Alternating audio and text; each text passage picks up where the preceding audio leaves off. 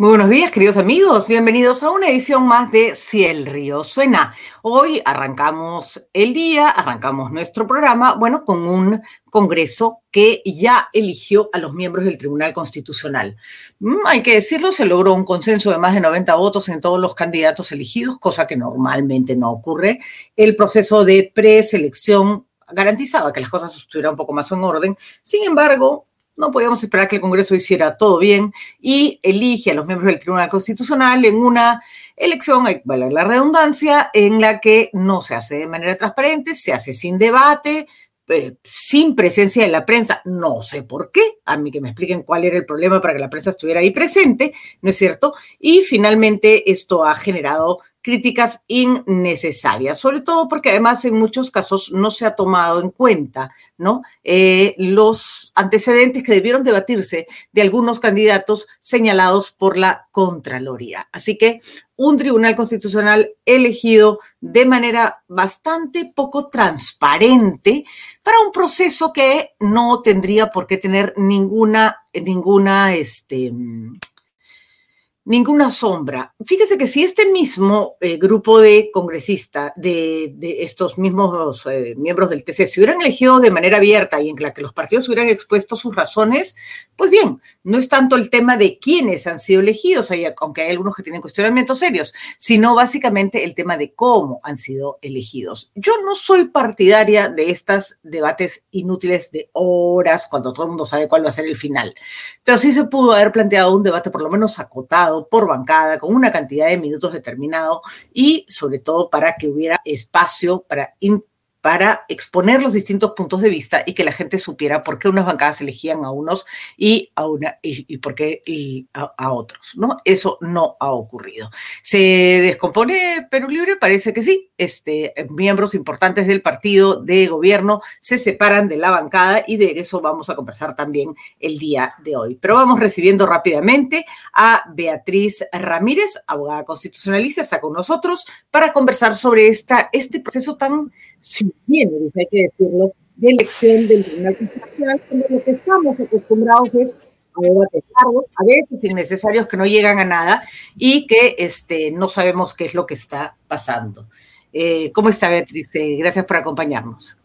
Buen día, Patricia, ¿cómo está? Bueno, no son tan buenos, creo yo. No, son tan buenos. No tantos, ¿no? Esperábamos que este, llegáramos a alguna alguna conclusión, que llegáramos a alguna, a, que arribáramos a puerto con la elección de los miembros del TC. Sabíamos que no iba a ser probablemente la mejor, pero ¿por qué de esta manera? Yo creo, Patricia, que lo importante que la ciudadanía debería conocer es que no necesariamente estas seis personas que se han elegido son las mejores que se presentaron al concurso.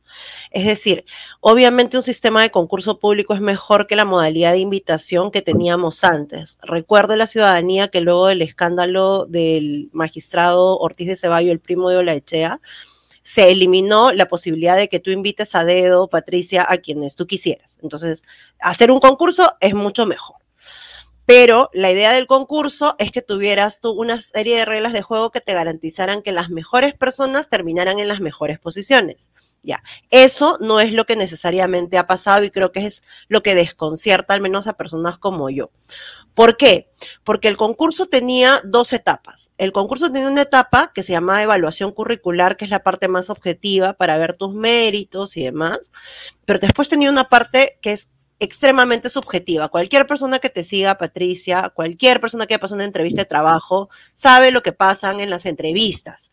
Es decir, en las entrevistas, como no hay una pauta de entrevistas, si no tienes un reglón, que es lo que ha pasado en este proceso, tú puedes terminar subiendo a personas que en las evaluaciones objetivas no están muy bien, o más bien bajando a quienes en las evaluaciones objetivas este, les, iba mejor, ¿no? Entonces, curiosamente, después de la etapa de entrevista, Patricia, oh, milagro, así porque lo voy a hacer así dramático, oh, milagro, solamente resultaron seis personas listas para elegir. O sea, ¿cómo es que curiosamente luego de la etapa de entrevistas y todo, solamente nos quedamos con estos seis candidatos y la candidata que han sido finalmente elegidos?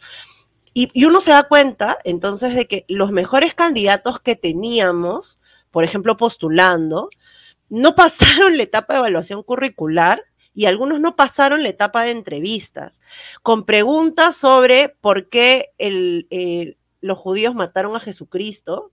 Este, ese tipo de preguntas se han hecho en la evaluación de entrevistas, ¿no? Se han hecho preguntas que no tienen nada que ver con, con el enfoque jurídico del caso. Entonces, si una guía de entrevistas eh, a cargo de un órgano evaluador, lo que hemos tenido es básicamente que la entrevista, perdón, acá tengo unos perritas un poco amorosas, la etapa de entrevista ha servido para legitimar básicamente la decisión de los partidos. O sea, que nos hayan quedado seis personas al final no es casual, Patricia, no es casual. De acuerdo, nos han quedado seis porque, porque era lo que ya se había acordado, ¿no? Mm, de acuerdo. Ahora, ¿qué hacemos? Porque es como que no importa qué sistema de selección pongamos, cuántas, cuántas barreras pongamos a la arbitrariedad, al, yo elijo a dedo, para que al final siempre, o sea, si la gente quiere actuar mal, eh, Beatriz, lo que va a pasar es que lo va a hacer, no importa la regla que pongas. Entonces, debemos revisar las condiciones como se han planteado el proceso o tenemos que esperar que llegue un mejor Congreso para que la próxima vez elija un mejor TC o se puede invalidar de alguna manera esta elección de este tribunal. Yo diría dos cosas, Patricia. Uno, vamos a ver cómo responde la ciudadanía, ¿no? Recordemos que en el 2013, cuando fue la primera repartija y salieron unos audios de la repartija, la gente salió a protestar y se invalidó una elección. Es decir, no es que exista un mecanismo jurídico para eso, pero cuando tienes a la ciudadanía indignada y movilizada, como se está convocando para este día viernes, para movilizarse entre varios temas este de la elección, eso puede tener un eco. Entonces yo diría que habrá que ver cuál es la reacción de la ciudadanía. Estamos en otro momento, la gente también está harta porque tiene un montón de preocupaciones como todos de, qué vamos a comer al día siguiente con los precios que están por las nubes, pero hay que ver cómo reacciona la ciudadanía.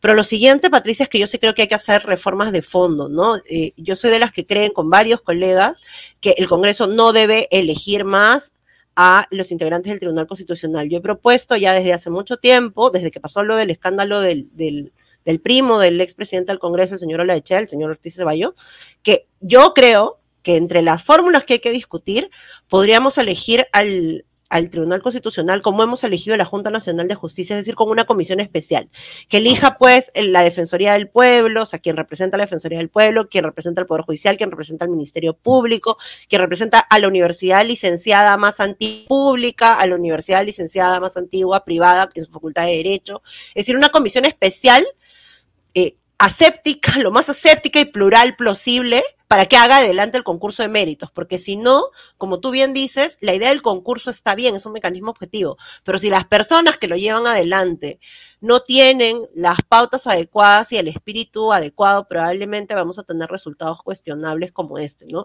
La idea de tener seis magistrados plurales, creo que uno puede discrepar o no del enfoque ideológico de las personas, creo que ese no es el problema, pero que no se elijan a las seis mejores personas que se presentan a un concurso, ese sí es un problema para la institución del Tribunal Constitucional que tiene un rol muy importante para controlar poderes y proteger derechos. ¿Qué, ¿Cuál crees que sea la consecuencia de tener este Tribunal Constitucional como está planteado? Es decir, se dice que es un Tribunal Constitucional a la medida de los intereses del Fujimorismo y curiosamente de Perú Libre, ambos partidos diametralmente opuestos en el espectro ideológico, pero que sin embargo tienen, hay que decirlo, intereses de que eh, la justicia, el Estado, eh, trabaje de determinada manera para proteger a sus líderes, ¿no? Tal cual, yo creo que el principal problema es que se han elegido a muchos de los seis que se han elegido, muchos tienen demasiada cercanía partidaria. No es una cosa es escoger pluralidad ideológica, que está bien, no puedes pretender que todo el mundo piense lo mismo, pero elegir personas que tienen vínculos cercanos con partidos y que les deben su elección a partidos que además tienen a sus líderes con procesos de investigación fiscal y algunos procesos judiciales en curso. Es un poco la crónica de la muerte anunciada de las investigaciones por corrupción que tenemos, ¿no? Porque basta con que alguien ponga un habeas corpus, un amparo y que llegue al Tribunal Constitucional y te paren la investigación. Entonces creo que eso es lo que no está bien y que debería movilizarnos como ciudadanía. A mí realmente me preocupa, o sea, no solamente me preocupa la, vigencia de la línea jurisprudencial de derechos de las personas, que creo que obviamente no va a avanzar en nada iba a retroceder, sino es que las investigaciones que tiene el sistema de justicia en curso no van a avanzar porque basta con que cualquiera de estas personas ponga un proceso constitucional y llegue al TC y con eso se pueden parar un montón eh, de investigaciones que hoy día a la ciudadanía le interesan para conocer la verdad del uso de los recursos públicos y del manejo de los de, la cosa pública en general, ¿no? Y además, Patricia, hay que decir que el Tribunal Constitucional tiene que ser un contrapeso del Congreso, tiene que controlarle la constitucionalidad de las leyes. ¿Cómo le va a controlar la constitucionalidad? Cuando hemos visto claramente que ha habido un recontra acuerdo aquí para sacar la elección. Entonces, aquí están completamente empeñados, eh, la mayoría de sus integrantes, me temo, para votar a, favor de los intereses del Congreso. Entonces, yo esperaría que este Congreso no, eh, perdón, que este tribunal no se instale y si se instala, bueno, creo que nos vienen muy malos años para la institucionalidad del país, que de hecho ya hemos tenido en una conformación anterior del tribunal. No hemos tenido una primera conformación cuando regresamos la democracia buena, luego una muy mala conformación, luego una buena conformación que es la que está saliendo, plural, mixta, con sus va y vienes, pero yo creo que en general buena. Eh, y creo que entraríamos una etapa muy mala nuevamente, ¿no? Y, y un país no debería entrar así, ¿no? Y este, esta elección le puede, puede ser salirle un tiro por la culata, por ejemplo, a partidos como Fuerza Popular, eh, que, que, por, o, los que han votado en favor, que son la mayoría, por ejemplo, que por blindar a un, a un TC con estas características que está señalando Beatriz, al final sea un TC que no le ponga pares a, por ejemplo, intentos de este gobierno de ir más allá de los límites que la democracia le permite, que la constitución le permite. O sea, el problema es que yo creo que están empeñados con los intereses del Congreso, no vamos a ver con cuáles.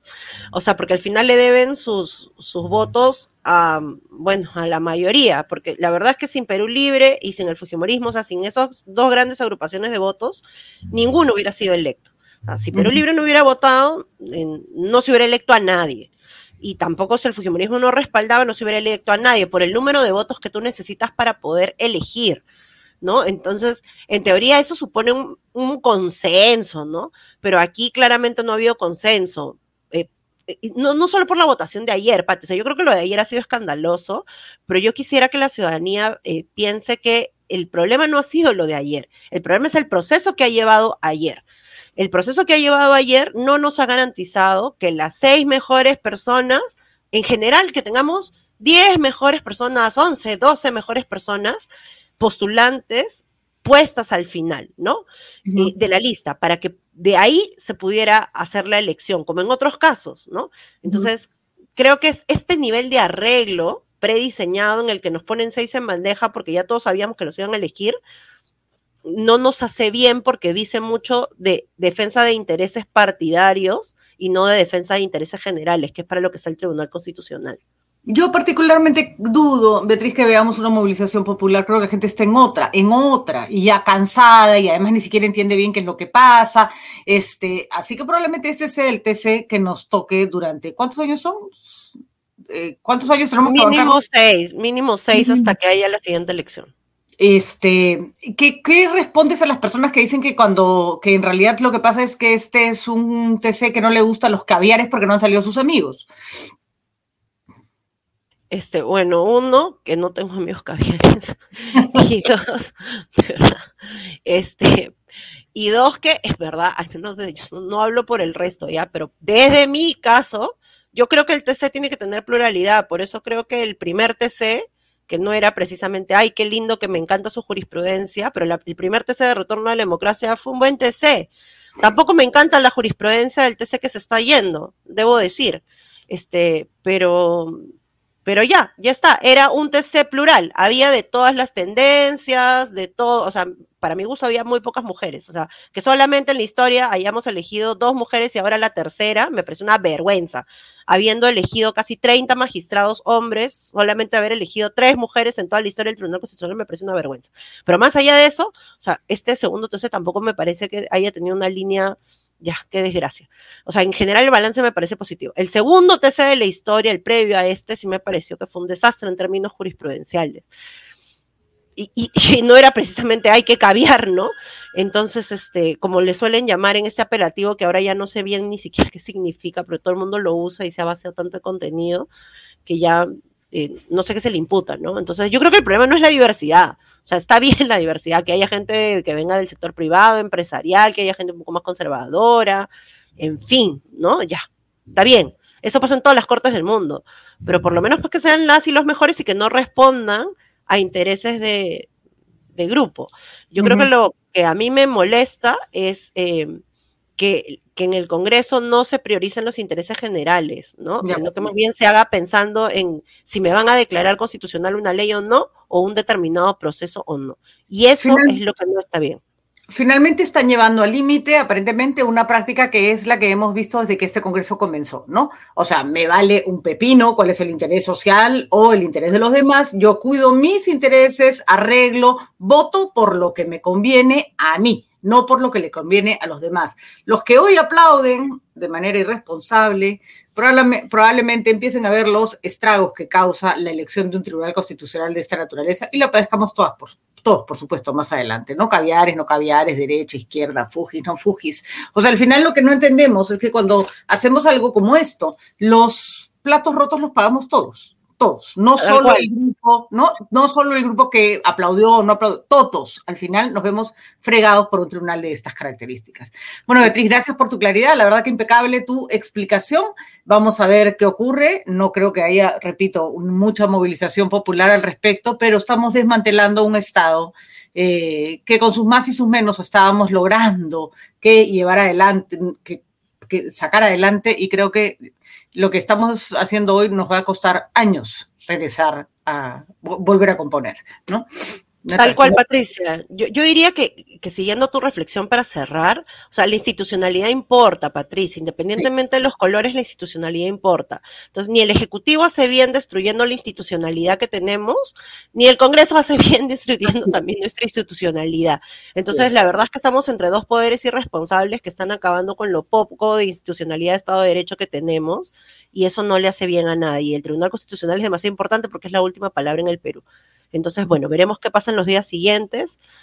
Y bueno, no sé, yo auguro, espero que no haya juramentación, pero bueno, uno nunca pierde las esperanzas.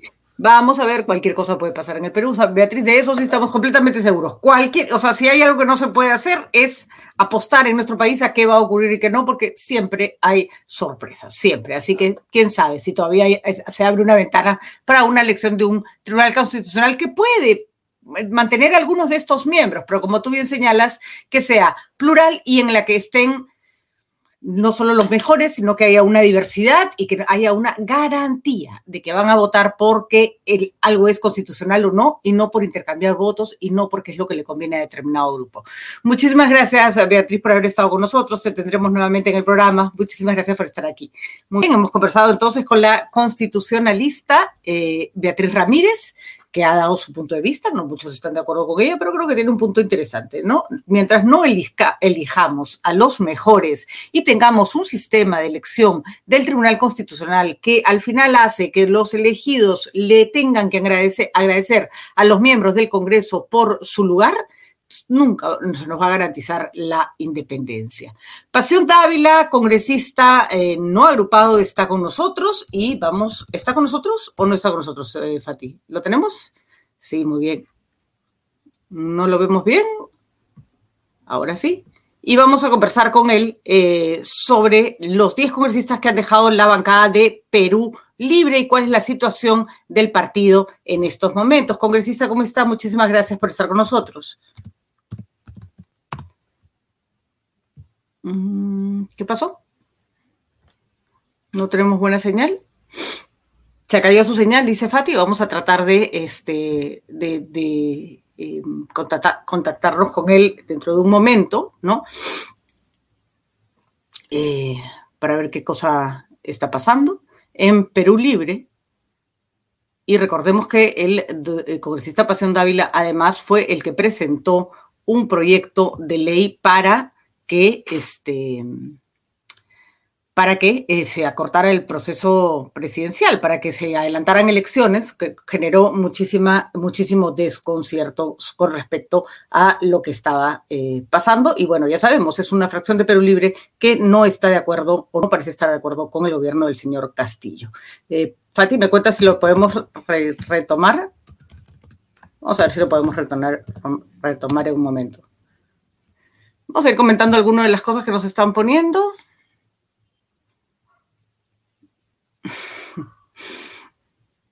Bueno, a ver, ¿qué, cosa me dicen? Me, me, gusta el nombre del señor, Pasión. A mí también me gusta, fíjate, Silvana. Estoy leyendo los comentarios y me hacen reír. vamos a ver este, qué cosa pasa con el señor Pasión, Dávila. ¿Congresista? ¿Lo escuchamos? Mm, no tenemos este señal, Fati. Parece que tenemos problemas con la señal. Me dice Fátima, congresista, que por favor apague su cámara para que la señal de su audio sea limpia, aunque no tengamos la imagen. Vamos a tratar de eh, encontrar eh, la comunicación con él. Acá estamos luchando con la señal, dennos un ratito. Mientras tanto, vamos a revisar un poco la información. Decíamos que son 10 los congresistas que han renunciado a la bancada de Perú Libre, ¿no? Se va a dar a conocer en los próximos días el nuevo nombre de la bancada conformada por estos 10 renunciantes y cuál es la posición de la misma, ¿no? Eh, ayer la congresista Katy Ugarte, ¿no? Eh, que también forma parte de este grupo, de este grupo, ha indicado que además de ella están, por supuesto, el señor Pasión Dávila, con quien vamos a hablar, el congresista Alex Paredes, Elizabeth Medina, Paul Gutiérrez, Paul Gutiérrez y Edgar Tello, y se suman, segundo Quiroz Barbosa, Lucinda Vázquez Vela, Francis Yasmina Paredes Castro y Germán Adolfo Tacuri Valdivia, ¿no? Eh, dice que no han querido explicar qué cosa ha sido lo que ha rebasado el vaso para que se separen de la bancada, ¿no? Eh, pero que vienen, eh, digamos, evaluando esta posición desde ya hace varios meses y finalmente han tomado esta, em, esta decisión. Nos interesa saber no, no solo quiénes, este, nos interesa saber no solo cómo se van a, quiénes van a conformar esa nueva bancada, sino además preguntar cuál va a ser la posición que van a tener en general, de oposición al gobierno, se van a aliar con algún grupo. Hay muchas preguntas y el señor Pasión de Ávila me dice Fátima que ya está con nosotros y que nos va a ayudar a contestar estas preguntas. Congresista, ¿cómo está? Muy buenos días. ¿Congresista? Mm, parece que no. Parece que no, Fati, no vamos a poder conectarnos finalmente. Vamos a tener que dejar la entrevista. A ver, por favor, por interno, házmelo saber. Eh, sí, no tenemos eh, eh, comunicación con él, desgraciadamente lo hemos intentado, pero no, queda pendiente la entrevista, es una entrevista sumamente importante. De todas maneras, vamos a ver qué ocurre con él, este, con el partido de gobierno y si esto debilita suficientemente al señor Castillo como para que alguien dice, ya tienen los votos para la vacancia. No, pues porque los que decían que iban a vacar a Castillo ya no lo quieren vacar. Entonces da lo mismo si su partido se empieza a desmembrar. Tiene asegurada su permanencia gracias, fina cortesía de la oposición. Eh, me dice Fátima que parece que el congresista está en un lugar donde hay mala señal. Bueno, como ocurre más o menos en el 80% de nuestro territorio nacional, sino el 90%. De todas maneras, les agradezco a todos por haberme acompañado. Lamentamos no haber podido completar el programa. A ver si antes de que finalice esta semana tenemos al congresista o algún miembro de la bancada de Perú Libre que se ha separado. Gracias por estar con nosotros. Hasta mañana.